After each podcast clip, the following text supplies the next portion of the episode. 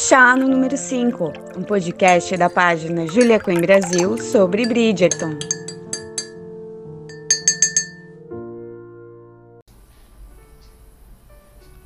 Olá, seja bem-vindo a mais um Chá no número 5, o seu podcast de Bridgerton, romance de época e o Queenverse, o universo de Julia Quinn. Hoje nós vamos falar sobre passadas de pano.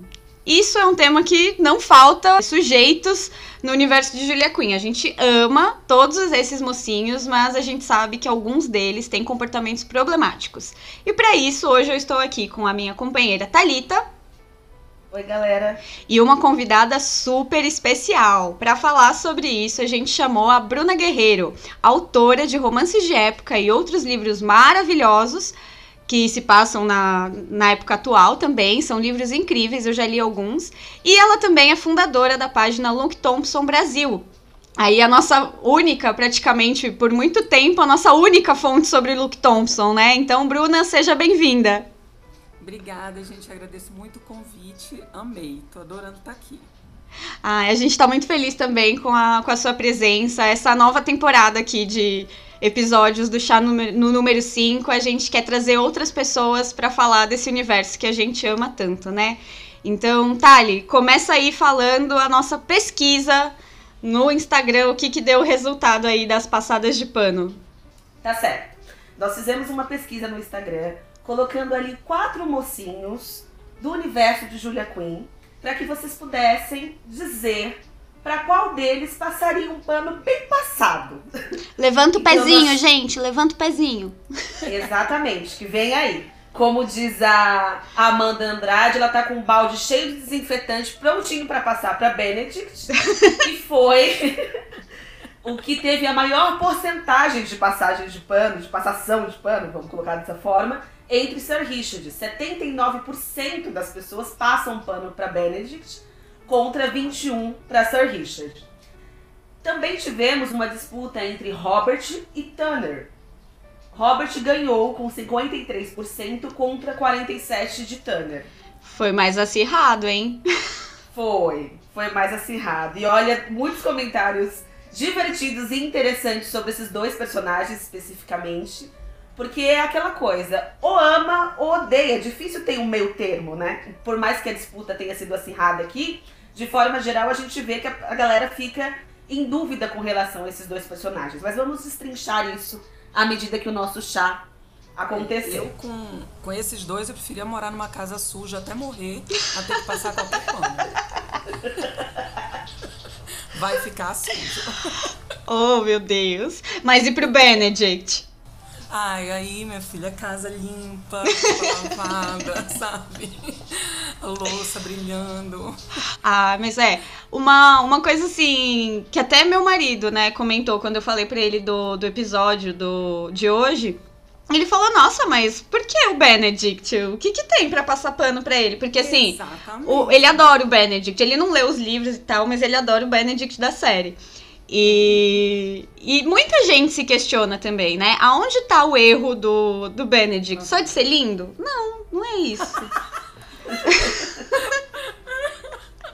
Não é? É pecado? É pecado ser maravilhoso agora? É pecado. Eu, eu acho, assim, que um dos. Eu acho que um dos problemas. Eu até tenho curiosidade de, de saber se a recepção ao personagem no livro é igual no Brasil e em outros países. Porque eu acho que um dos problemas é dizer que ele é um perfeito cavalheiro. Pelo amor de Deus, ele não é perfeito. É. Que realmente, sabe, se o nome do livro fosse uma proposta de um cavalheiro, já melhorava bastante, porque realmente ele não é perfeito. Só que assim, eu nunca consegui entender por que tanta crítica se eu, pelo menos, comparo ele dentro da mesma série de livros e acho outros mocinhos extremamente mais problemáticos do que ele. Tum, tum, ele não tenha é, Simon. No meu caso, o Regê. E muito obrigado, Shonda, porque corrigiu para mim todos os problemas que tinha esse livro. Eu acho o Simon muito mais problemático do que o Benedict. Mas por quê? Eu, eu acho que eu consigo entender, mas por que, que você acha o Simon mais problemático? O Simon, eu acho que ele se aproveita, no livro, né? Ele se aproveita da, da ignorância Uhum. da, da, da Daphne. E pra mim, já que eu não estava presente no podcast, se foi estupro ou não, porque eu ouvi. Vou dar minha opinião agora. Pra mim, já é estupro desde a parte dele, entendeu? Porque ele tá sonegando informação. Ele fica um tempão transando com ela. Ela tá imaginando que sexo é uma determinada coisa. Ele sabe que ela tem uma Uhum. ideia errada a respeito daquilo. E ele a mantém na ignorância pra conveniência dele. É. É mais do que simplesmente uma mentira, sabe? É uma manipulação da, da, da verdade em torno dela. Eu acho muito feio. Na verdade, eu acho assim, é que os dois erram no casal, tanto a Daphne quanto o Simon, né? Por isso que eu acho que no- na série isso aí melhorou muito. Mas eu acho assim, eu acho que o, o, o Benedict, ele tem atitudes criticáveis, como o que vocês estavam falando. Quase todo mocinho de romance de época tem, né? Uhum. Então, assim, aquilo que eu acho criticável nele, eu acho que vários outros mocinhos fazem, é, que é a insistência. Isso eu acho criticável no Benedict. Agora, aquela história de cancelar o cara porque ele é, chamou a menina pra ser amante dele, isso pra mim é, é uma ingenuidade de quem tá lendo, sabe? Uhum. Porque a grande verdade é que todos os mocinhos de romance de época, a maioria deles, 99% de todos os romances de época que eu li, nenhum dos mocinhos é virgem. Se eles não são virgens, eles tiveram amantes. Amantes, é. Não é algo fora da realidade deles, né? Não é? E assim, a única diferença é que a gente não estava vendo. Porque o livro só é contado quando ele encontra aquela mulher com quem ele vai casar. Então, para várias outras mocinhas, várias outras mulheres que não, abre aspas, valeram a pena o suficiente para se tornar uma mocinha de romance, digamos assim, mas as mulheres que passaram pela vida desses caras antes, eles não só chamaram elas para ser amantes, como eles dispensaram elas. Uhum.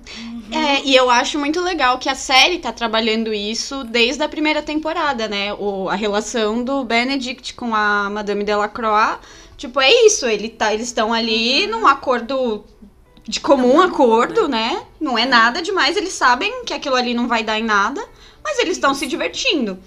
É, eu acho que muita gente tenta culpar o, o Benedict como. Ah, ele só quis casar com ela porque ele viu que ela não ia ser amante. Bom, mas esse era o ponto desde o começo, né? Tipo, ele queria a Sophie de qualquer jeito na vida dele. Então tá, se eu, eu do jeito fácil, que é o que a sociedade aceita, ela ser minha amante, do jeito fácil eu não consigo, então tá, eu tô disposto a ir pelo jeito difícil.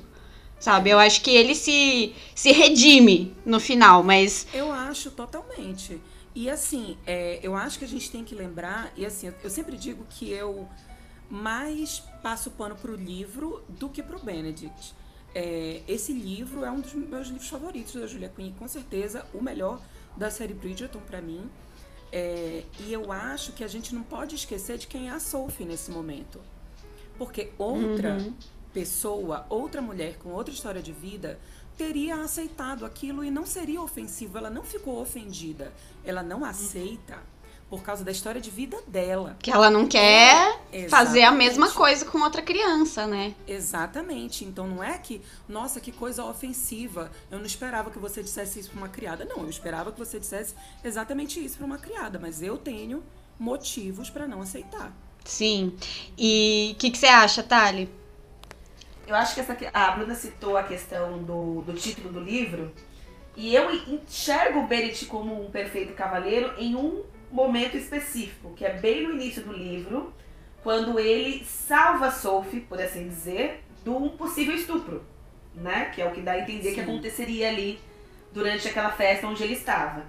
Mas também concordo que o título deveria ter sido mudado, porque talvez essa percepção que a galera tem seria completamente diferente. Porque o único momento que eu enxergo de fato como o perfeito cavaleiro foi ali. Assim como a Bruna, a insistência é o que mais me irrita. Mas ainda assim eu gosto muito desse livro. Foi o primeiro livro que eu li da série. É, já contei essas histórias aqui em algum outro momento no, no, no podcast.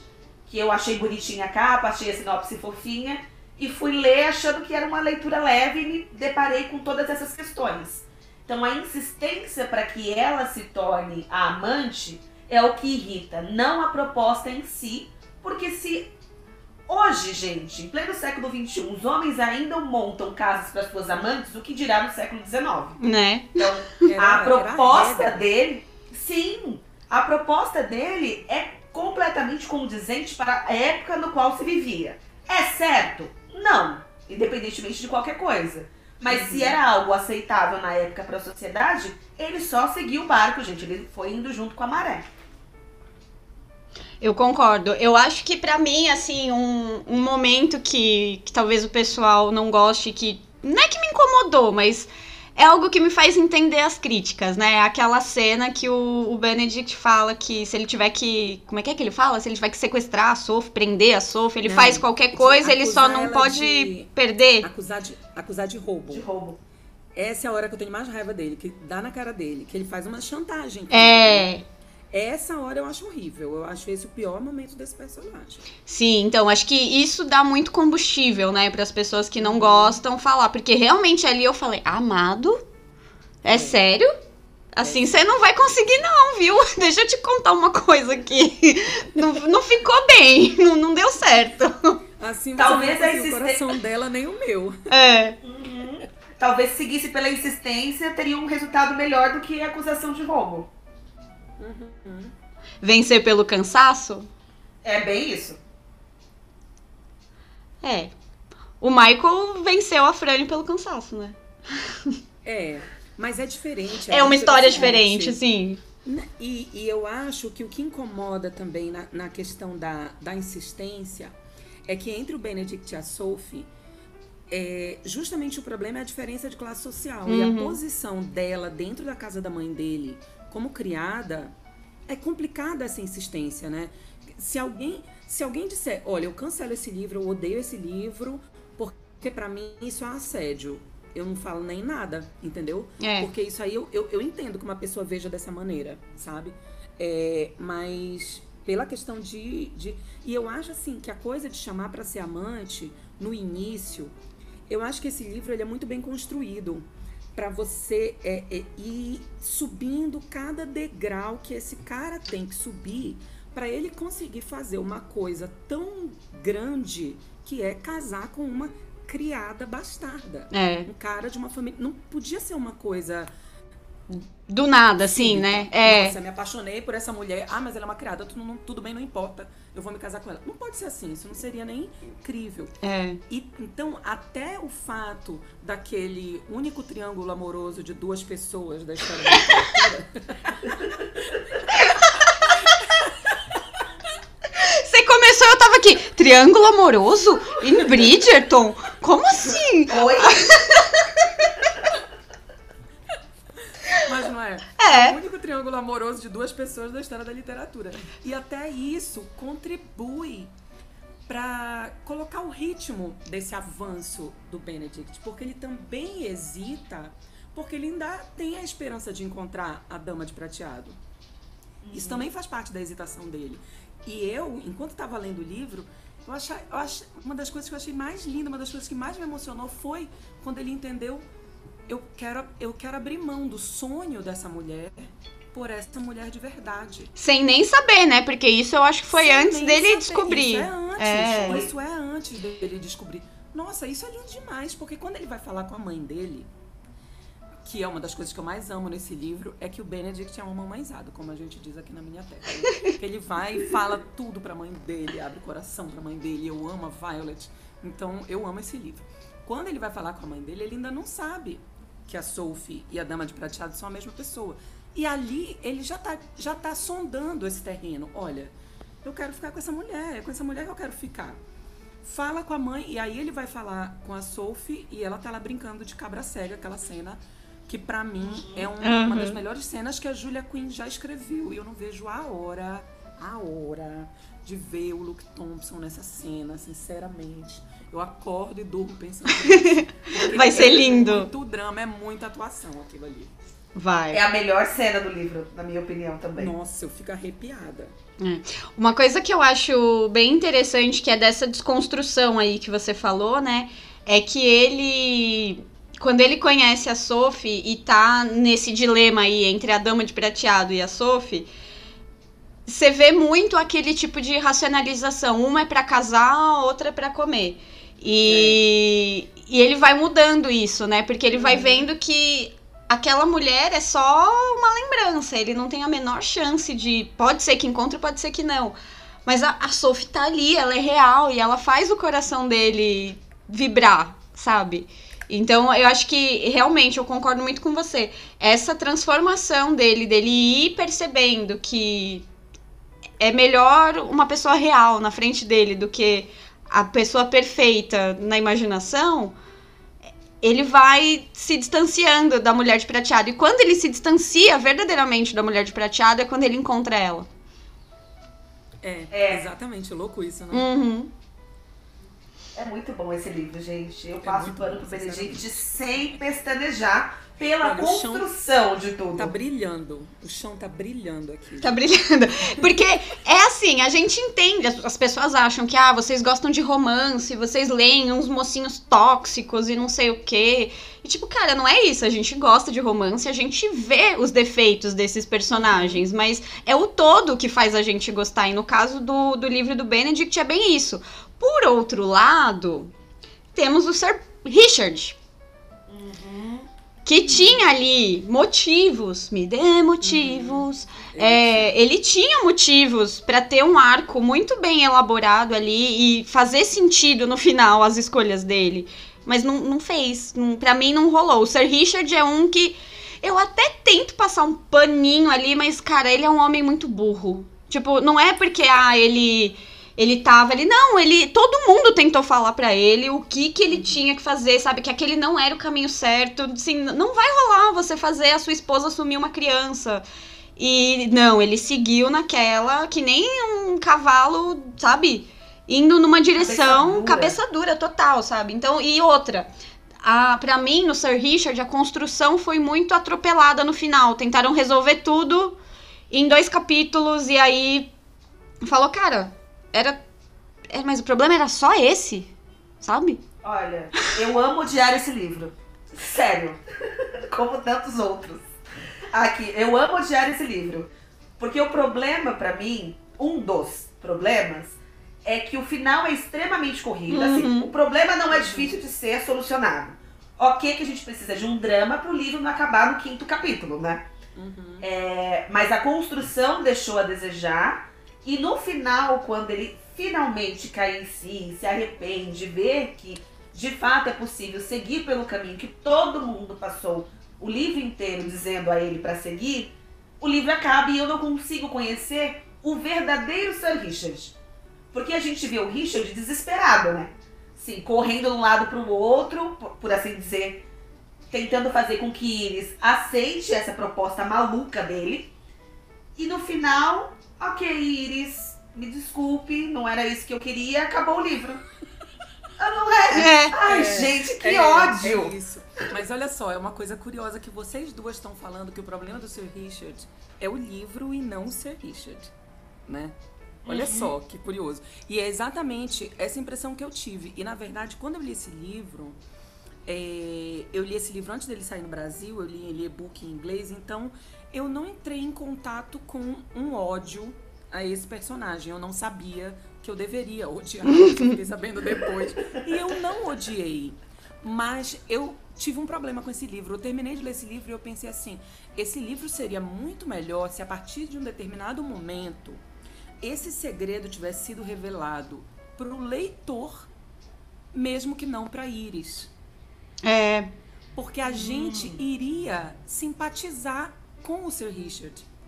Com o, o a motivação dele, uhum. sabe? Que é família, que é proteção, que é a irmã e tudo mais.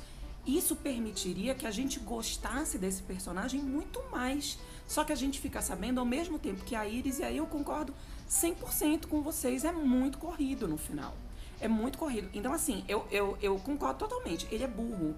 Porque a motivação dele é justa. É. É, é compreensível. Uhum. Não é uma coisa que depõe contra ele. Só que ele escolheu um, uma solução complicada E foi tornando tudo cada vez mais complicado, porque ele poderia, pelo menos, por exemplo, em algum momento, ter contado para Iris. Só que aí tudo bem, concordo, não ia ter o drama para você fazer o livro. Mas aí a solução que eu pensei foi essa: de deviam ter, a, a Julia Quinn devia pelo menos ter revelado o segredo para nós, mesmo que não para ela. E aí a gente ficaria naquele naquele balanço, né? Meu Deus, conta pra ela, ai meu Deus. Isso. Mas a gente não fica, ai meu Deus, conta pra ela. A gente fica, ai meu Deus, que diabo tá O acontecendo? que que tá acontecendo? Eu achei que eles eram, sei lá, que tinha incesto no rolê, sabe? Meu Deus. Que eu, eu cheguei a esse ponto. Talvez assim, eu tava meio. Assim, é, impressionada com Game of Thrones, pode ser. Mas eu juro que quando eu comecei a ler, que eles chegam lá na casa Olha e o o, Richard apresenta a irmã, eu falo, mano, ele, ele, ele fez um nheco-nheco com a irmã, ele engravidou a irmã. Nossa. Porque pra ele tá querendo que a menina assuma o filho, o filho é dele. Sabe? Fica muito confuso, sabe? Pra você entender qual é a motivação dele. Tá, ele quer salvar a família dele, beleza. Mas por quê? Tipo, qual que é o grande problema da, da irmã dele, sabe? Ele ter que encobrir o escândalo da irmã ao invés de tentar fazer esse bem bolado aqui que tá muito esquisito, sabe? Você fica o tempo todo. Eu fiquei me sentindo, tipo, naqueles romances góticos que parece que vai pular alguém em cima de você a qualquer momento, sabe? Um fantasma, alguma coisa assim. Porque tinha alguma história ali que não tava sendo contada. E você fica o livro inteiro, meu Deus, mas isso tá muito estranho, tá muito estranho, tá muito estranho. Quando chega no final e é só aquilo, você fala, cara, você fez todo esse inferno na vida da menina por isso. E a Júlia focou muito que- nisso, né? Do ter algo estranho, pra gente tentar descobrir o que era e tentar desvendando por conta própria o que era. E não funcionou. Porque isso É. instaurou o ranço. Em vez de É, uma empatia. o mistério por muito tempo, né? E aí o leitor vai ficando irritado, né? O que que tá acontecendo, o que que tá acontecendo. E eu acho que, assim, o principal das críticas que eu vejo é justamente nessa base, assim. É, é abusivo isso que ele faz, porque pra mim, ele não trata mal a Iris, entendeu? Mas Não. a mentira coloca a Iris, a, mentira sendo levada cada vez mais longe, cada vez mais longe, coloca a Iris numa posição assim, pô, eu sou tão menos importante do que os problemas dos outros, Uhum. porque é isso, ele utiliza a Iris como uma peça pra resolver um problema que não é dela, é só dele. Perfeito, exatamente. E ela fica, é aquela coisa ali, ela fica achando que ela tá louca, né? Tipo, não, ele vai resolver tudo, tá, mas vai resolver tudo por mim? Aham. Por quê, sabe? Ela, é, ela imaginava que fosse um, ser uma parceria, né? Até porque ele consegue a mão dela num, num supetão ali no, depois do baile, né? Das Smite Smiths do concerto. Ela, ela começa a achar estranho o interesse dele tão repentino. Do nada. É. Então isso acaba minando a confiança dela, né? Nela mesma, tipo, a autoconfiança dela. Sim, sim. Isso, isso que é o mais triste, assim, porque nesse livro a coisa que eu mais gosto é a Iris. Eu adoro a Iris. Ela é demais. Ah, eu adoro a Iris. E assim, é, das, das, das quatro mocinhas do quarteto, ela é a que eu mais gosto. Mas Acho é um que eu livro também. realmente é problemático. Porque ele foi, ele foi construído de uma maneira meio troncha, assim, ficou meio troncha. É. mas, ela, é- mas ela é a minha mocinha favorita da- da- das quatro. Porque eu adoro o, o, o- a soma de todos os beijos, mas assim, e eu acho que a Sarah é perfeita com. A Sarah é perfeita pra esse livro, mas ela não me cativa, assim, pessoalmente. É que é difícil, né? Quando você tem ali o hug no meio. é? Ninguém olha pro lado, é só pra ele. Ele é lindo. Nossa, Ele é a o- atração principal. ele é a atração principal. Ele é um dos meus mocinhos. Assim, acho que ele é o mocinho não Bridgerton favorito. E que a gente tem. A gente vira fã, tem essas subdivisões, né? É, é pra, pra aliviar a dor do coração. A dor no coração. Querer aceitar todo mundo. Então tem o Bridgerton favorito, o agregado favorito e o não Bridgerton favorito. Isso. E dentro dessa classificação é o Hugh sem, sem, Sem sombra. de dúvidas. Uhum. Eu não esperava, de verdade, me apaixonar tanto por um mocinho como eu me apaixonei por ele. E eu acho que é isso, assim, porque dentro do quarteto você vai.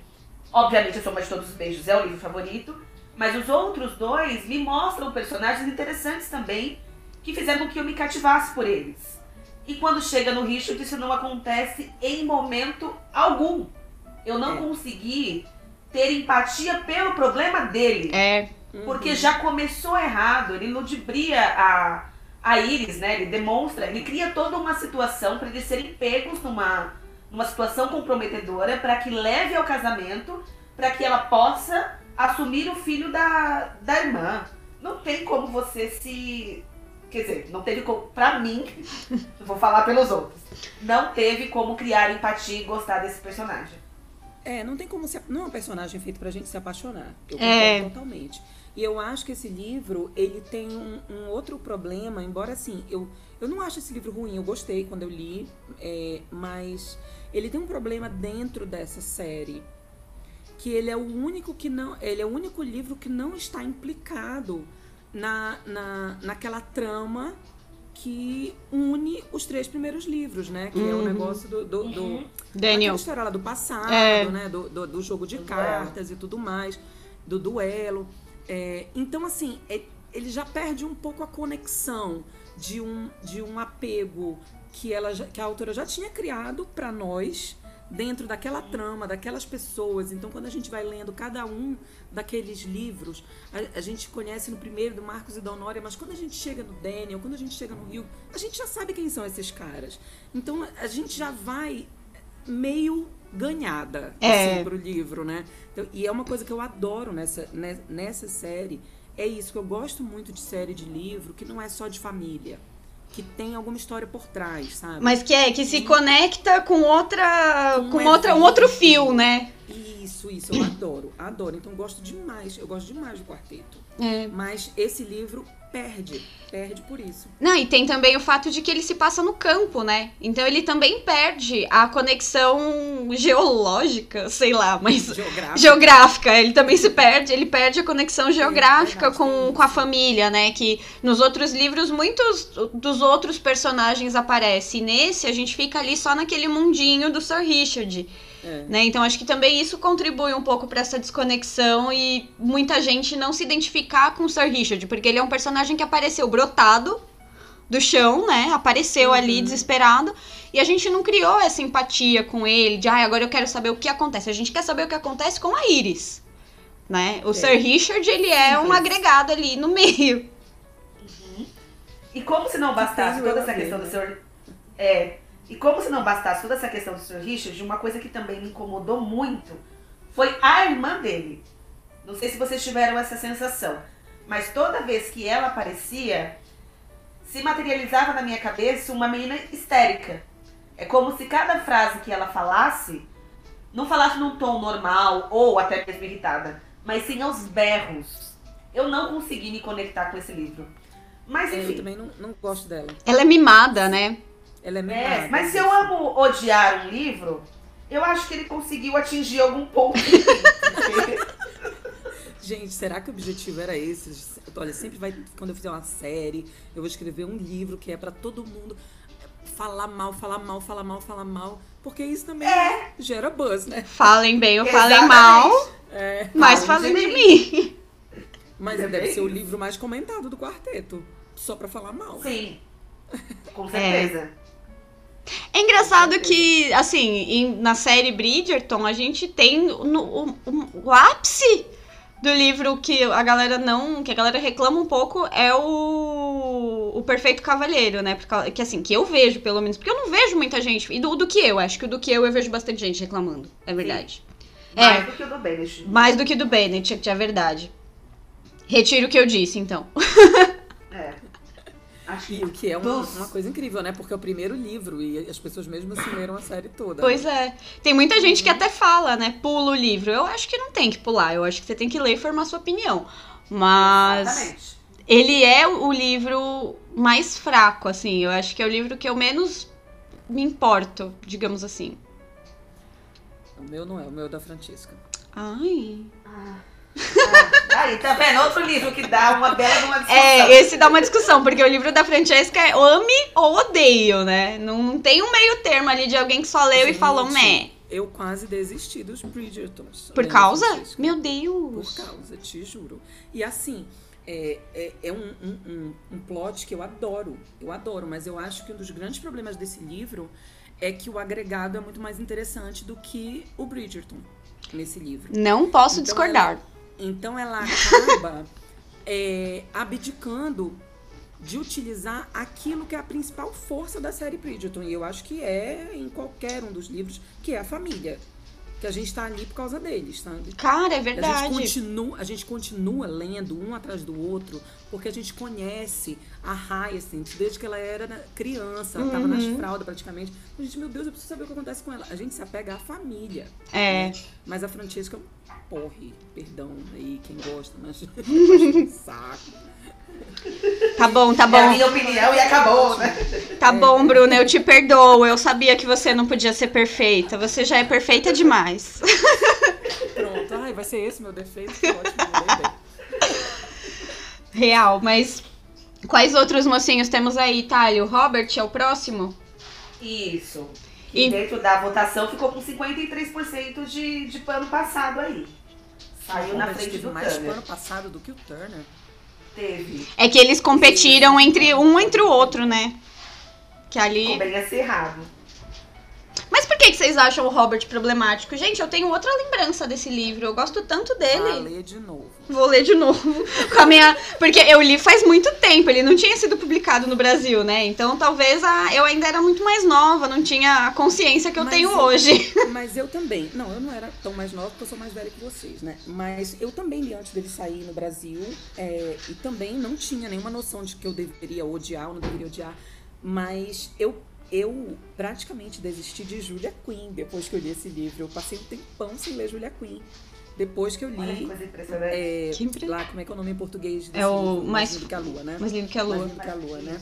Eu demorei um tempão pra ler o livro 2, o da irmã dela. Porque Que eu, é uma gracinha. assim, eu, eu acho ok, eu não, não acho errado, não acho polêmico, eu acho ok. Não é um livro que me conquistou, assim, não, não mora no meu coração. É, mas esse eu acho horrível, horrível, eu acho horrível mais lindo que a lua. Em tudo. Porque, porque eu acho assim, que nesse livro ela não, cons- não conseguiu é, me convencer o suficiente do amor deles. É um tipo de. Porque o amor deles é muito rápido, aí logo passa o tempo. E aí eles se tornam um gato e rato, que eles não eram quando eram jovens, né? Mas porque agora eles estão com, com raiva um do outro. E tem também um, um elemento aí de classe social nesse momento, porque ele quer se vingar dela. E ela tá numa posição muito mais vulnerável, porque ela é empregada naquela casa, que não é nem na casa dele, né? E ele com aquele bendito plano de vingança. Mas o que eu acho que é pior é que quando eles descobrem que houve um plano para separá-los, né? Ele simplesmente, é- ela, ela não, não quer perdoá-lo, não quer ficar com ele, e ele não desiste. Então tem um elemento de insistência que eu acho que no caso dele é muito mais grave do que no do Benedict, porque tem toda uma mágoa envolvida, né, deles, deles dois. E aí, assim, a, a, a, a pièce de resistance foi ele sequestrar a menina, né? Aí sequestra a, sequestra a mulher. E a mulher, ah, então ok, acho que você tem razão. funciona." Agora que você me sequestrou, A- Agora Eu pude ver. Eu pensei melhor. É, é surreal, né? Não, é surreal, cara. É surreal. Ó, assim, é um livro que foi escrito em 95, se eu não me engano. 95 ou foi 96?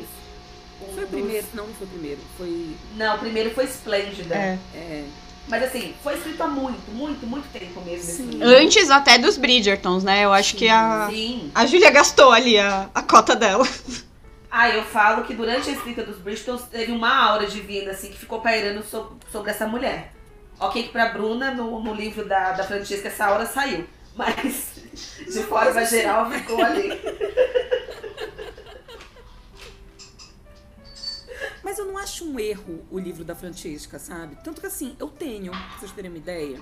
Porque, por exemplo, Uhum. é, eu não. é, eu, eu comprei o livro da Francesca. Eu tenho a coleção dos Bridgertons completa. Eu não tenho nenhum das irmãs Lindon. Não tenho nem o da Lua, nem o do Sol.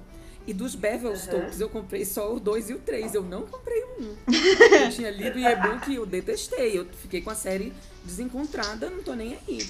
Mas eu não acho o livro da Francesca um erro. É eu acho que o, o, a série dos Bridgertons, ela é muito variada, né? É. Dentro de uma série de família, você tem muitos perfis diferentes de livro mesmo. Você tem Gato e Rato, você tem um livro de luto, você tem um livro de aventura, que é o da Raya, uhum. você tem um livro assim, um livro assim.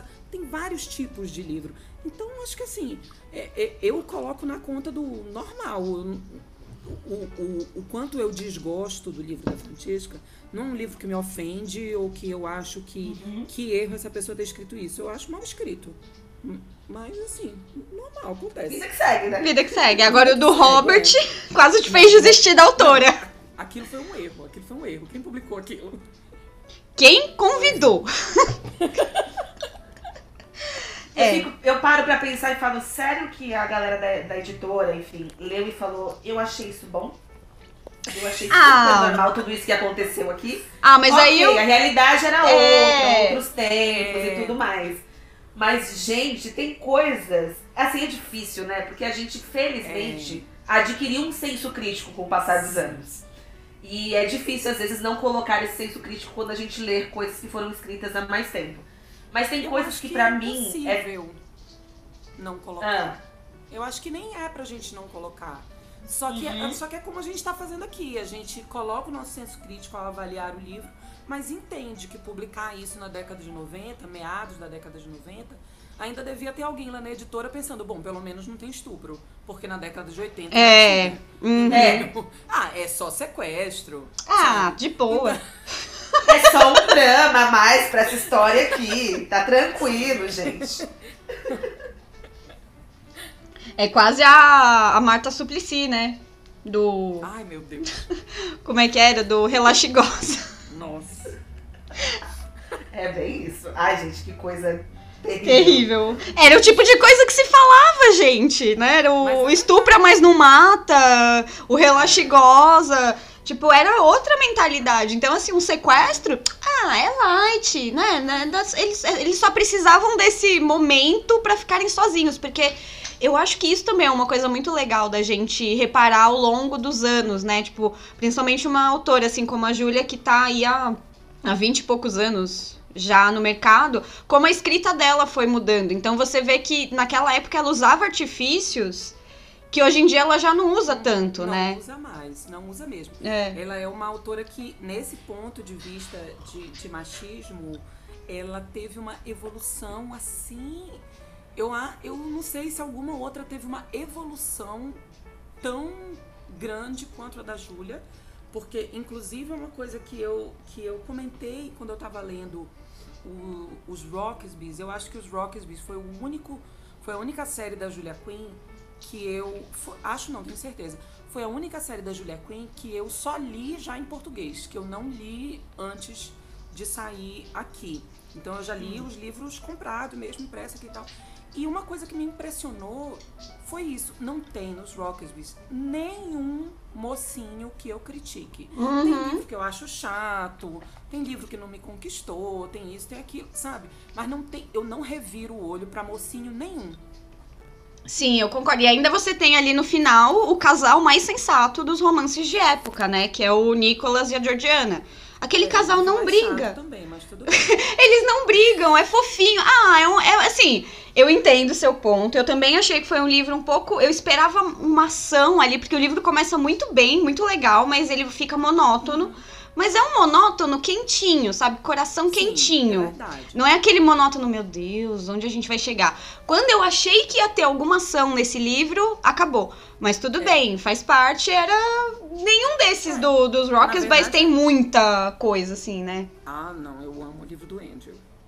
Eu amo o livro. é o terceiro, né? Ah, o do Andrew eu também amo. É muito, eu muito, muito bom. É, é maravilhoso. Assim, pra mim, ele é acima da, da média. E eu entendo quem gosta do livro do Edward. Porque eu teve algumas coisas que eu não gostei tanto, mas eu acho que é um livro que tem um enredo forte. É. Sabe? Isso. O negócio de, eu, eu acho que ela estende muito a mentira. Então tem uma hora que eu começo assim, minha filha, conte logo. Conta, é. Isso me, me agonia em história que me tem mentira. Eu falo, conta logo! É, conta logo. E principalmente porque no caso dela, para mim era bastante óbvio que o Edward ia sim ajudar a continuar procurando o irmão. Era amigo dele. Mas enfim, mas não é um livro assim, eu não, não é um livro que eu fico criticando nem nada. É, mas o, o livro do, do, do Nicholas e da George, que eu acho é que é um livro que não tem enredo, né? Só tem um casal e uns meses na vida deles, umas semanas na vida deles. Assim, não tem um enredo. Isso. Não tem uma coisa, olha, não tem um, um problema, conflito, né? Vamos resolver assim, assim, assim, e no final, PPP. Não, não tem. Então acaba sendo um livro sem ritmo. E a única coisa que eu realmente critico nesse livro, mas que felizmente não é dos protagonistas, é que eu acho que a cena em que ela encontra o cara que, que, que a arruinou, o cara que acabou com a reputação dela, essa cena é uma cena cômica e leve, e não deveria ser. A forma como eles tratam esse cara é tão leve que eu acho um desrespeito do livro com a George, sabe? Ela tá passando por tudo aquilo. e Ele é tratado assim, como um, é uma cena meio pastelão, sabe? É. Aí eu, gente, que absurdo. Eles batem nele e é isso aí. Ah, esse cara é o vilão. Como assim? Sabe? É assim que vai ser essa cena? Eu queria sangue. É. Coloca sangue onde precisa, dona Júlia, por favor. Não é, gente? Total, eu achei, assim, ele é esse livro, assim, que é só um livro gostosinho de ler e quentinho, mas não é um livro que fica na memória, que você lembra os porquês do casal e tal. É, É um casal que se dá muito bem, não briga e é tranquilão. Você fala, é E isso. entra pra mim na classificação dos livros gracinhas. É, Sabe? É uma isso. gracinha esse livro. É igual, por exemplo, o do Sol. Mais Forte que o Sol. É um livro gracinha também pra mim, assim. Não tem nada de, de extraordinário. Dá aquele quentinho no coração de ok, vai dar tudo certo. Vai acabar tudo da forma que eu imagino. E ponto. Próximo. Vamos para o próximo. São aqueles livros de casal, não de trama, né? É, Uhum. Total. Eu não sei, assim, a gente tem nossas especulações, né? De que, sei lá, a, a Julia precisava entregar logo o livro e ela devia estar sem inspiração e só foi pelo um caminho seguro, sabe? Não que seja um livro ruim, eu gosto, mas é isso, não é nenhuma coisa marcante, assim, que guarda na memória, né? É livro de aquecer o coração e só. E tá tudo bem, né? De repente, eu lembro que na época que eu li, eu fiquei muito surpresa, porque eu falei, nossa, um livro que tá, tudo dá bem, o casal não briga, que diferente. Eu, me, eu estranhei, sabe? Eu falei, nossa, fofinho, gostei, sabe? Um casal sensato, que quando eles iam brigar, o homem falou, tá bom, me desculpa. Eu falei, quê? O homem pediu desculpa? Sabe? Foi, foi surpreendente nesse sentido, sabe? Um, um personagem de época completamente sensato. Que ele não te, a, a, a mulher não teve que ensinar ele a ser sensato. Ele, Uhum. ele já era sensato. Aí, aí é uma coisa que, quando a gente lê um livro assim e percebe quantas vezes nos livros anteriores foi o fato do cara ser meio boy lixo, ou meio arrogante, ou meio isso, meio aquilo, que movimentou a trama. É. Aí é o quanto dá pra gente problematizar o gênero, né? Porque assim, eu acho que as autoras têm sim que fazer um esforço de pensar numa trama. Elas não podem ficar é, confiando, como eu acho que hoje em dia realmente acontece menos, né? Mas uns 10 anos atrás acontecia muito mais de você confiar. Não deixa eu fazer esse cara aqui ter um, dois, três, quatro, cinco, seis momentos escrotos que vai ser isso que vai movimentar a trama pra frente. É. Isso é podre, né? Você fazer isso no livro, mas tem muito.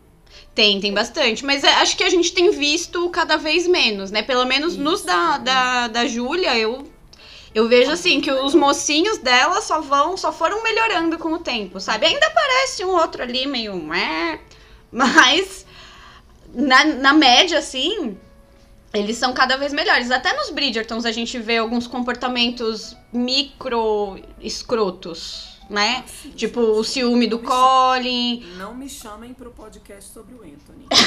Ser cancelada. É, então o Anthony tem algumas coisas ali bem questionáveis, próprio Simon, né, que a gente falou. Mas a gente vê que isso foi, até mesmo na própria série, no fim, o Garrett é um cristalzinho de açúcar, maravilhoso, Nossa, né? ele é muito fofo. Ele é um fofo. Então você vê, é muito legal ver, e eu acho que isso que faz a gente admirar a, a Júlia é essa, esse bom senso que ela tem de não ficar presa a um estilo só que ela escreve e dá certo. Não, é, a, sociedade está mudando, então vamos mostrar nos, no- nos nossos livros, na nossa cultura, que tudo está mudando, sabe? Não, não tem lugar para para artifícios narrativos ultrapassado, sabe? Temos novos artifícios narrativos, a gente consegue criar outra coisa. Isso que é um grande escritor, né? Evolução da escrita, né? É. Vamos falar de Menino Tanner? Ah, meu Deus. Agora quem vai passar o pano sou eu. Meu Ah, então, Manu. Então, Olha, deixa eu só falar o que, que Lana disse aqui nos comentários. Lana disse que pra ela, Robert e Tanner poderiam ser jogados no lixo radioativo e juntar as duas mocinhas. Seria melhor pra ela. Ela tem uma opinião contrária à sua. Vai, Manu, defende. Começa aí. Não, vamos deixar bem claro, vamos deixar aqui bem claro que eu não estou, eu não defendo tudo que o Turner fez. Porque ele foi muito escroto em muitos momentos. Porém, como eu já falei em outro episódio que a gente gongou só o Turner, né? Eu vou ser consistente com o que eu falei naquela época. Eu acho que ele era um cara muito amável quando a Miranda se apaixonou por ele. E ele foi destruído pela vida. Isso é dito no livro, de certa forma, mas eu vejo que ali naquele primeiro momento ele tá muito machucado. Então ele quer machucar as outras pessoas. Só que eu vejo que ele fica nessa divisão entre o que ele quer fazer no coraçãozinho dele e o que a mente dele, machucada lá pela mulher que faleceu e toda a raiva que ele sente, leva ele pra outra direção. Contudo, ele foi muito filho da puta em muitos momentos. Não é um dos mocinhos que eu gosto, mas a minha passada de pano é no sentido de eu entendo os motivos dele, eu entendo que ele estava machucado e que ele queria machucar alguém, ele estava em luto. Ele não se arrastou o tanto que ele precisava no final, a Miranda foi até que boazinha com ele. É. Mas eu não odeio o Turner. É isso. eu te entendo. É, e, e, em parte eu concordo. O, o problema que eu vejo nesse tipo de casal é que às vezes assim a leitora lê e fala assim: "Ah, eu acho que ele se redimiu". Eu vejo uma diferença entre se redimir e crescer como pessoa, amadurecer, melhorar. Talvez isso ele tenha feito. Eu não sinto tanto que ele se redimiu, talvez por isso que tu falaste. A Miranda aceitou muito rápido, foi muito boazinha. E assim, às vezes eu acho que a pessoa. Eu, eu acho totalmente compreensível que, com, tendo vivido o que ele viveu, ele se comportasse daquela maneira. Eu acho que o problema quando a gente lê esse tipo de história num livro de romance é que no final ele vai ficar com a mesma mulher que ele magoou É. sabe? Esse que é o problema desse tipo de história em livro de romance, porque não é que eu acho que o cara que tratou mal uma mulher, ele tem que ser cancelado e ele nunca mais pode ficar com mulher nenhuma. Mas pra relação é muito difícil ele ficar com aquela que ele humilhou e magoou. Porque vai normalizar, né? Isso. vai Normaliza achar que ele aquilo. pode Como que sempre, ela né? vai se sentir, sabe? Em relação. Toda vez que ela olhar pra esse cara e tudo, tudo que ela passou, sabe? Então, e- esse tipo de romance, geralmente, é um tipo de romance que me brocha, sabe? Porque, eu, assim, eu, eu não tenho problema nenhum do cara crescer, sabe? Mas do cara, do cara amadurecer e se curar daquilo e tudo mais. Mas eu sempre fico olhando pra menina e falo, menina, tu vai ficar com isso depois do É. que tu fez. E sabe, eu acho que tem também um. Muita, a gente sempre fala disso, né? De qual. O que, que a pessoa que tá lendo. Como ela vai receber aquela história. Tipo, a gente vai normalizar um comportamento escroto. E aí no, no final, tipo, ah, só porque você sempre amou esse cara, agora ele tá te dando atenção. Ele foi um pouquinho escroto, mas olha só, ele tá com você. Sabe? É, a gente aqui já é um pouco mais velha, tem aí nossos 30 e poucos anos, estamos com a cabeça um pouco melhor. Mas, cara, eu aos 18, se eu lesse um livro daquele, eu nem precisei ler, né? Eu já fazia essas merda. Mas eu ia achar que um cara que me ignora, ele tá querendo ficar comigo, só não, não sabe como, né? É isso mesmo. Então, eu tive que bater muita cara no chão pra aprender que não, se ele não te dá atenção é porque ele não te quer. Deixa eu te contar.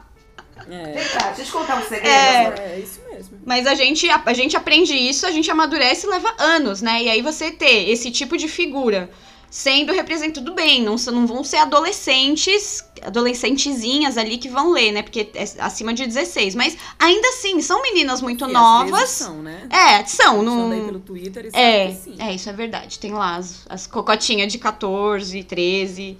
Mas é... falar cocotinha é cringe, hein, Manu? É cringe. Ah, é, aqui, aqui, este podcast é um podcast cringe, Bruna. A gente, se a, se a, gente não faz uma referência de velho no episódio, a gente, a gente não, a gente não gravou. Tem que ter uma referência aqui. É, o Cocotinha é a contribuição desse.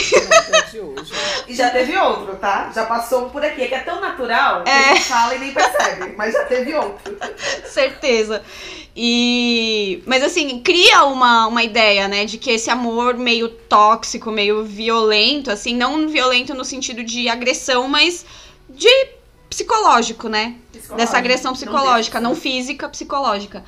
É normal e você consegue mudar o cara.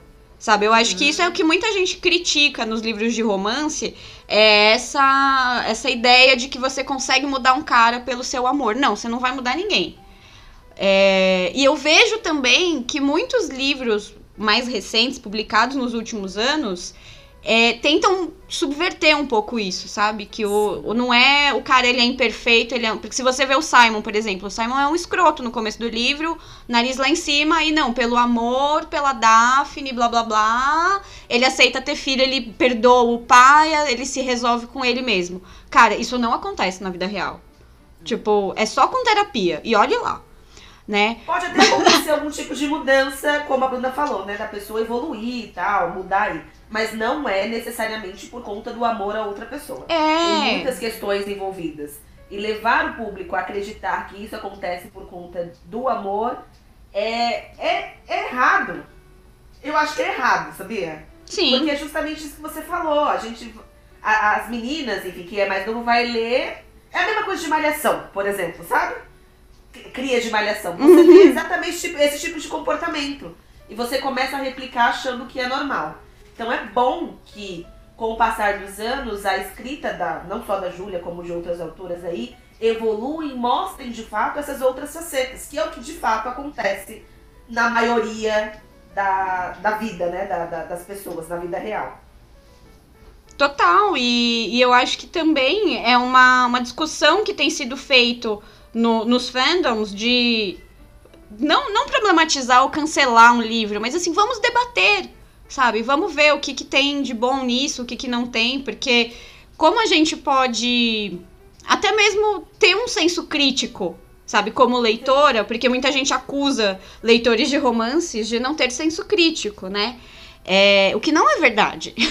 Mas eu acho que é uma oportunidade da gente debater e conversar e todo mundo ver uma história de, com outros pontos de vista, sabe? Eu acho que, por exemplo, é o que a gente traz muito aqui no podcast, né? Então. Sim, é, eu acho isso é super importante, porque é, vai acontecer. Porque tem muito. Eu acho que o gênero do romance, talvez mais do que outros gêneros literários, ele. A forma como cada história é recebida pelo leitor perpassa mais do que em qualquer outro gênero literário a experiência pessoal daquele leitor. Uhum. Então, sempre vai ter um livro que. Porque são livros que tratam de relações pessoais, então aquelas relações pessoais podem ter um ou outro aspecto que podem te fazer simplesmente não aceitar aquele livro. Não, esse, esse cara é um lixo sabe? Esse cara é um lixo, é, é, é, essa é uma situação inaceitável, porque também depende do que você já viveu e do que você já viu. Exato. Né? E em outros casos, você vai e consegue ler o livro todo e ter uma, uma, uma opinião até crítica sobre aquele livro, mas sem cancelar. Sim. É, eu acho que é, é muito pessoal mesmo. Tem, mas é claro que eu acho que tem, e, e felizmente as autoras que a gente segue, que a gente lê, têm estado ligadas nisso, tem aqueles aspectos que vão aos poucos sumindo dos livros, porque vai todo mundo entendendo que não, isso aqui realmente é inaceitável. Tem, uma, tem um artigo que eu li uma vez que é, eu achei super importante. Eu tô, tô sem a referência dele aqui, porque vocês me pegaram super de surpresa nesse convite, né? Mas é um artigo muito legal, se eu achar depois eu vou passar para vocês. Que é sobre mostrar e endossar determinadas situações em livros de ficção, sobretudo o início de machismo, sexismo, é, é, violência e tal, e que acontece muito quando a gente está lendo um livro de época. Uhum. Isso não é só para romance, pode ser uma fantasia dessas tipo Game of Thrones que você está é, é, situando numa época passada, pelo menos similar a É. né, uma época passada. E que existe uma diferença entre, ah, mas eu tenho que mostrar isso porque naquela época era assim, você pode mostrar. Não tem problema nenhum você mostrar. Mas é diferente quando o seu texto, o livro como um todo, endossa aquilo. Olha, isso aqui não só era assim, como é normal e tá ok ser assim. Sim. Não, você pode mostrar e nos pensamentos dos seus personagens, nas reações dos seus personagens, você mostrar que aquilo tá errado, que aquilo machuca, Que é condenável. é condenável, Uhum. sabe? Então, quer dizer, dá pra fazer, sabe? E a gente percebe que as autoras estão cada vez mais é, é, atentas a isso. Uma coisa que eu acho que ainda falta, talvez, a, a, a Júlia aprender e calibrar nessa, nessa mutação que ela, tá, que ela tem passado, pelo menos porque a última coisa que eu li, eu acho que foi o mais recente dela, que foram os Rocketsbys, é que eu não sei se a Júlia ainda vai conseguir fazer um personagem masculino problemático assim, problemático no sentido de ele ter problemas sem ele ser cancelável e lixo, porque eu ainda não vi, entendeu? Porque os caras dos Rocketsbys, eles são todos maravilhosos. São. E a gente não pode também só viver de romances em que os protagonistas são 10-10, zero defeito. É possível, eu acho que tem que ter livro que é assim, que são os livros que geralmente a trama é externa, o conflito é externo ao casal. Mas de vez em quando você tem que ter aqueles romances que o conflito tá dentro da relação. Mas dá pra fazer isso sem ser tóxico. É. Sim. Júlia tá escrevendo um novo livro aí. Não revelou o título ainda, mas tá previsto para sair o ano que vem, pelo que a gente andou sondando. Vamos ver o que, que ela traz aí. Eu gosto de, de personagens problemáticos, né? Vamos colocar dessa forma. É interessante, dá um, dá um movimento pra trama, tudo. É, é gostoso. Acho que é, é importante manter esse equilíbrio, sabe? Dá, me deu os rocks aqui que são todos uns amorzinhos, uns docinhos de coco. Agora me traz um personagem problemático aqui pra dar uma mexida nesse, nesse Queenverse, nesse universo. Ah, mas a, a própria Júlia fala que ela não, não consegue escrever bad guys. Eles vão lá e fazem algo fofo, sabe? Tipo, Mas eu acho que tem que fazer mesmo, né? Porque um, um- entre aspas, bad guy de romance, ele tem que fazer alguma coisa fofa. Se ele não fizer fofo, por que, que ele tá ganhando um romance? É, isso é Eu que verdade. isso. Por exemplo, é, mas, mas realmente o forte da Júlia nunca foi homem durão. Tem só É. um mocinho da Júlia que é mais, mais durão, assim, e que eu gosto muito, que é o Blake. Ah, do Agente da Coroa. Ah, meu ele é Deus, fofo. Amo a gente da coroa. Amo essa duologia, meu Deus do céu, adoro. E ele, ele é meio bad guy, mas assim, pelo menos que eu me lembre, pode ser que eu esteja errada, não me importaria de reler. Ele não faz nada de, de errado e de condenável com a mocinha do livro. Então, assim, tudo bem, sabe? É, é essa a calibrada que tem, que tem que dar. Não precisa ser todos, né? é, esses meninos assim criados por Violet Bridgerton, os cavaleiros maravilhosos. Pois é. Thali, você tem algo a mais a acrescentar no nosso Turner? Olha, sinceramente, eu tava aqui tentando pensar o que foi que eu falei no episódio passado, porque eu não lembro a respeito dele. O que eu me recordo muito é que da primeira vez que eu li o livro, que foi antes de ser publicado no Brasil também, há muito tempo, foi que me incomodou o fato da Miranda ficar atrás desse ser durante tanto tempo. Ou desse sentimento se manter durante tanto tempo. Eu achei fofo inicialmente essa questão da, do, do gostar do, do irmão mais velho da melhor amiga, quem nunca, né, se encantou. Uhum. Mas isso permanecer por tanto tempo, depois dessas atitudes tão grosseiras da parte dele, me incomodou um pouco, sabe? Eu entendo toda essa questão do lado depressivo, porque é difícil você julgar, né? Eu falo que o nome é o mesmo, é depressão. A forma como você vai reagir a ela é única para cada pessoa, né? Uhum. Então é difícil você falar a respeito disso. Eu entendo essa questão da depressão.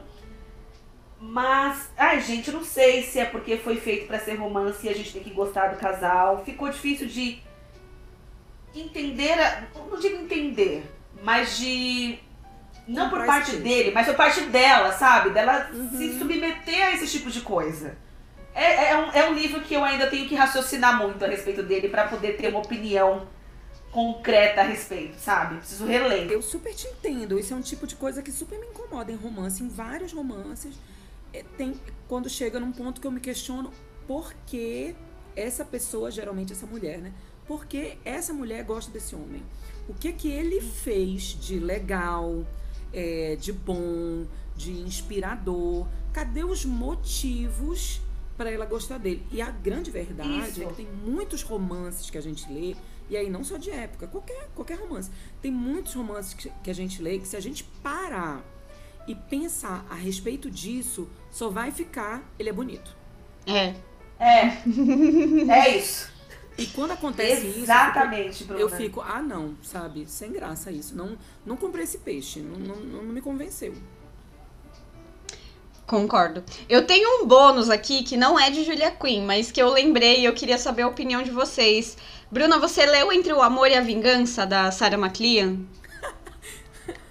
É, é o da Mara? Não, é o da Penélope. Lady É Penélope e o Borne. é. Isso, é o do Eu Borne. nunca, sei, eu nunca sei os nomes, eu sou horrível com nome de livro, aprendam isso. Não, o da Mara Sim, é o terceiro. Não, e deixa eu te contar uma coisa super interessante sobre essa série. É, eu não gosto da Sarah McLean, tá? Não gosto muito. Tem alguns. Assim, tem um livro dela que eu amei, tem um outro que eu gostei, e o resto, assim, eu acho ok. Mas, assim, tipo, alguns dos. Acho que o pior, li- o mocinho que mais me deu raiva em toda a minha existência foi dela, então eu, eu peguei um certo ranço, que é o lá da. O Simon. É, o Ah, eu sabia. Aquele ali é um boy lixo dos boys lixos. Deus, aquele homem é horrível. E como eu também não gostei da Juliana, eu não gostei desse livro, entendeu? Eu achei esse livro uma perda de tempo. Eu queria meus dias de Juliana volta, teria que ter ficado com o Benedict. Com Benedict, não é? É Benedict, é. É, Que Benedict. merecia um livro, que merecia um livro. Sim. Enfim, tá vendo? Vários motivos pra eu, pra eu pegar a raiva da Sarah McLean, mas enfim. É, quando eu fui ler essa outra série, foi porque eu queria muito chegar no quarto livro. que Do é Chase. Uhum. né? Do Chase. E duas amigas minhas que me conhecem muito bem, se elas estiverem ouvindo aqui, é a Carol e a Thalita, não essa Thalita, uma outra Thalita. É, me disseram, pula o livro 3, tu vais odiar. Ah, eu, eu, e são aquelas pessoas que conhecem meu gosto de leitura, eu confio, sabe? As duas me disseram, pula o livro 3 que tu vai odiar. Eu falei, vou pular, não tem problema nenhum, sabe? Tem um monte de livro pra ler, eu vou pular. Nenhuma delas me disse pra pular o livro 1, né? eu odeio o Borne. Mano, você falou com uma coisa visceral. Eu odeio. Eu odeio o Borne porque ninguém me avisou que era pra eu odiar esse homem. Eu li o livro assim, tudo su- super, né? Poxa, que legal. Que, gente, que lixo de homem. A- o modo como ele trata ela logo depois daquela primeira noite. Ah, porque ele se redime, se redime o cacete. Por que, que ele tinha que fazer isso daquele jeito? Ele humilha ela depois da primeira noite É. deles. E ela não tem absolutamente nada a ver com a vingança dele. Sabe? Se você coloca um cara desse perto, perto do Sir Richard e, e, e, e- e pensar assim, caras que estão usando mulheres como peças para resolver problemas que são só dele. Meu Deus, o Sir Richard é um príncipe perto desse É. cara. É um santo. O Borne é um lixo. Eu, eu confesso que assim. Primeira vez que eu li esse livro, eu me apaixonei pelo Borne. Não vou mentir. Mesmo ele sendo escroto, eu gostei muito dele. Eu não sei, talvez pode ser porque eu imaginei o Michael Fassbender. Pode ser, pode ser. Não, eu, ima- eu imagino, eu imagino o Michael Fassbender no Cross. No Cross. É, então, todo mundo fala do Cross, mas eu imaginei no Borne, eu não sei porquê, eu imaginei no Borne. O Cross, eu imagino um jogador da seleção de vôlei. Eu não sei porquê, que ele, é Cross, eu ruivo. imagino toda noite na minha cama. Imagino o Cross. É, essa parte também, mas a gente deixa pra lá. Gente. É, o, o Borne, eu gostei muito dele no começo, eu achei ele muito envolvente, assim. Mas ele tem. e Depois eu fui ler de novo a série e eu falei, nossa, mas. Hum, não ficou legal. Porque aí você para pra analisar, a, a Penélope, ela é a, a mocinha que o, o Simon lá largou pra ficar com a Juliana, né? Então, seja, coitada. Coitada, já se ferrou uma vez. Aí o cara, que é o melhor amigo dela, so- some por anos, larga ela e o outro amigo. E aí depois ele aparece e vira a vida dela de cabeça pra baixo, né? Mas eu não sei, assim, se o que eu gostei no livro foi porque a... E talvez isso também valha pra Miranda, né? Foi porque a mocinha conseguiu aquilo que ela mais desejava, que era o cara. Né? Ela, tipo, era apaixonada pelo cara há muitos anos e ela conseguiu ficar com ele. É, eu não racionalizava antes, antigamente, essa parte do ele tá sendo muito escroto, por que, que ela tá com esse cara, né? Eu pensava, ah, faz parte, ele tá ali focado na vingança, ele quer fazer e ele tem esse jeito meio escroto, mas pô, não precisa ser assim, né? A gente tem aí o Cross no livro seguinte, que é um amorzinho. É... Mas é que eu, eu gosto muito desse livro, daquela cena no do vitral do anjo caído. Então, Aham. eu acho que muitas vezes a gente passa pano pra livros pelo momento que a gente leu eles. Aham. Né? É. Então, eu normalmente eu não passaria pano pro Borne, mas é um personagem que eu gosto, mesmo sendo escroto. Olha, tu sabe que por muito tempo eu pensei que a minha que a minha relação com Benedict Bridgerton era assim. Mas eu já li esse livro três vezes, né? É, e aí, eu, quando eu li de novo, foi uma vez que eu, que eu reli toda a série. E poucas opiniões minhas mudaram quando eu reli toda a série. Eu lembro que assim, o que mudou foi que da primeira vez que eu tinha lido o livro da Hyacinth eu tinha gostado mais, aí da, naquela segunda leitura eu não tinha gostado tanto assim, achei mais ok. Eu peguei um pouco mais de ranço do Anthony quando eu li da segunda vez, mas o Benedict eu gostei igual. Eu chorei nas mesmas situações desse livro. Eu fiquei arrepiada com o coração disparado na cena que ele descobre. E aí depois eu li de novo o livro que foi diz que era para ser na leitura coletiva do, do mês do aniversário do, do, do meu marido, do meu patrão. e eu li em dois dias a porcaria do livro. eu tinha cronograma para ler o mês inteiro e eu fiquei agarrada com aquele homem. E só foi. E não é só com o homem, pra falar a verdade, é com a Sophie, porque eu amo a Sophie. Eu amo a Sophie. Quando as Eu pessoas me perguntam assim no, no inbox da LTBR. Ah, principalmente perguntavam antes, né? É, ah, e, o que, que tu acha dele ser gay? Eu falei, olha, eu digo bem, bem sinceramente. Eu acharia muito legal se tivesse alguém gay na família Bridgerton. Primeira coisa, acharia muito legal e não acho que seria. é, Ai meu Deus, não acredito que estão fazendo isso, que profanação. Porque eles vão fazer várias mudanças e essa não seria uma mudança que eu ficaria. Não, isso não pode. Não é o tipo da mudança que eu diria, isso não pode. Tá. Tirando isso, eu acho que a gente sempre tem que se lembrar que bi também é LGBT, então ele também pode ser bi. É, isso é verdade. né? Ele também pode ser bi. Mas eu realmente não queria que tirassem a Sophie. Isso era uma coisa que ia doer pra mim, porque ela é a minha mocinha favorita. Mesmo ela sendo agregada, eu gosto mais dela do que de todas as outras agregadas. Eu gosto mais dela do que de todas as Bridgerton. Mentira, eu gosto muito da Heloise também. Mas é porque esse livro, é, pra mim, é muito, muito perfeito. E, e é uma situação, a situação que ela vive, é uma situação que não dá pra você transpor muito facilmente pra um homem É. porque ela é uma criada, né? Então, eh, as posições são diferentes. Muita coisa ia mudar. Mas assim, e assim, eh, eu não me importaria nem um pouco se ele fosse bi.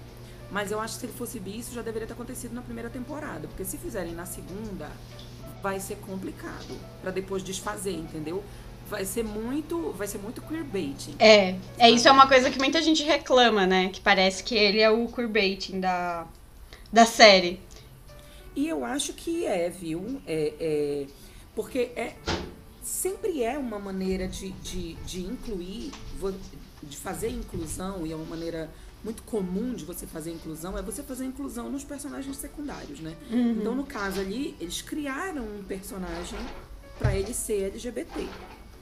É, eu acho que é complicado esse negócio do queerbaiting, porque de certa maneira o efeito do Benedict vai ser de queerbaiting, o efeito vai ser, mesmo que o objetivo não fosse. É. E o que eu acho complicado é que pouca gente para pra pensar que na verdade ele não deu, não insinuou de maneira nenhuma que ele seria gay, que ele estaria afim daquele cara.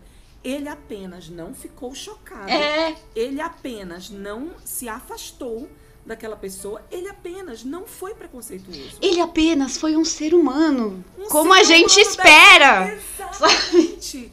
Exatamente. E muito do que eu rebato é quando eu falo assim, ah, mas tu não acha que pareceu? Não, realmente, tipo assim, eu não vou me incomodar. Eu realmente não acho que pareceu. Eu acho que a gente também precisa bater palmas pra possibilidade de nós termos um personagem hétero não homofóbico. Exato. No século XIX, né? Nove. Não é? Então- Isso, é- isso já é louvável o suficiente. E mais raro até do que personagem LGBT. E eu acho que tem que acontecer, tem que existir isso. Tem que existir o personagem hétero que descobre que o amigo dele é viado e que ótimo, você continua sendo exatamente a mesma pessoa super legal que eu achava antes e me ensine tudo que você sabe. Ainda pega a mulher dele, tá tudo bem. Ainda pega pelo amor de Deus. Adoro. Foi sensacional, acho que foi uma das minhas cenas favoritas. Tipo, ele com. Eu tenho uma figurinha no WhatsApp dele com um vinho, assim, ó, tomando aquela, aquele gole, tipo, Não, e é o seguinte, porque o Luke Thompson, ele é muito expressivo. Muito, muito. É, perfe- é difícil, olha, é difícil tirar screen cap do Luke Thompson, que a cara dele não para, imagino. sabe? Ele é extremo. sobrancelha, é, é, é, é muito assim, fica tudo borrado, é um saco tentar tirar screen cap. E a minha vida durante um ano, quase dois, tem sido isso. Verdade, você fez um trabalho ali de formiguinha, caçando o material desse cara, hein? Porque olha, Houve, é assim, difícil. não é nem só caçando, por muito tempo foi fazendo, porque muitas fotos que, que circulam dele não eram fotos, foram screen caps que eu tirei. E é sempre bom a gente, a gente dizer isso assim no podcast. Tirei, nunca botei marca d'água, viu, gente? Pode usar à vontade, era pra isso. Sim, Justo. isso também é um pouco uma crítica pra todo mundo que depois bota marca d'água nos screen caps que eu tirei, mas tudo bem. Complicado, né? É. Mas eu amo o Benedict. Eu acho que na verdade o Benedict da série ele conseguiu ser melhor do que o do livro. O do livro eu gosto, mas não é nada. Oh meu Deus, mas o da série, Luke Thompson roubou nossos corações. É o- até do meu marido ele roubou o coração. Oh, meu Deus, tá vendo? Super LGBT. Mas olha, eu concordo com a Bruna. Também quero a Sophie na, na série. É uma personagem que eu gosto muito. Ela é muito. Ela é muito firme, a Sophie, né? Na sua posição, Uhum. na sua decisão de não se entregar ali ao Benedict como sua amante. Enfim, eu gosto muito dessa personagem. As chances de termos ela é, são maiores ainda porque veio essa. Quando vazou o roteiro da primeira, do primeiro episódio, né? Que a gente Aham. descobre que Lady Cooper é Arami, Aramita ou Araminta? Eu nunca lembro qual que é o Araminta. nome da Araminta. Araminta. Então acho que as chances são bem maiores. Essa questão Uhum. do LGBT pode ser trabalhada em outros personagens, porque Uhum. é uma coisa que a gente, se eu não me engano, citamos aqui no podcast ou foi em uma das nossas conversas aí em algum momento. Vai se gerar uma frustração muito grande na, no- nos fãs de Benedict e Sophie por por que no meu casal? Por que o meu casal não? Eu queria que fosse igual nos livros nessa parte. Vamos desenvolver outro personagem, igual o Lord Grenville, né? Que já tá ali na série. Então, assim, quero ver Sophie e quero ver Sophie com Benedict. Se outras nuances de Benedict serão trabalhadas, aí já é outra questão. Mas eu quero esses dois juntos, por favor. É, isso aí. É, acho que a gente falou isso num podcast mesmo, que é um tema muito delicado, né? Que ao mesmo tempo que eu quero a diversidade, que eu adoraria ver um Bridgerton LGBT, também seria frustrante pra, pra aquela pessoa do casal, né? Do, pros fãs do casal, de falar, poxa, por que este casal? Por que no meu casal? Então, é entre a cruz e a espada. Você vai tentar acertar de um lado, vai desagradar alguém, você vai tentar agradar do outro, vai desagradar alguém. Então, deixo essa escolha difícil para Chris Van Dusen. É, e nem será ele, né? Será a Jazz na terceira ah, é verdade, é verdade. Será a Jazz. Tem sim. Bem, gente, o fato é, tendo o Bridgeton tá tudo certo. Tá tudo bem. Eu É. quero. Me põe lá no meio também, eu faço uma suruba, não tem problema. Ele, ele é super a favor disso, eu acho maravilhoso, entendeu? Pra mim, eu já acho isso é, é, evolução mais do que suficiente, porque um homem que sabe o valor dele e sabe que ele não pode ficar regulando, sabe? Então, É. duas, ok, duas, vamos. Vambora, o cabaré do, do Benedict.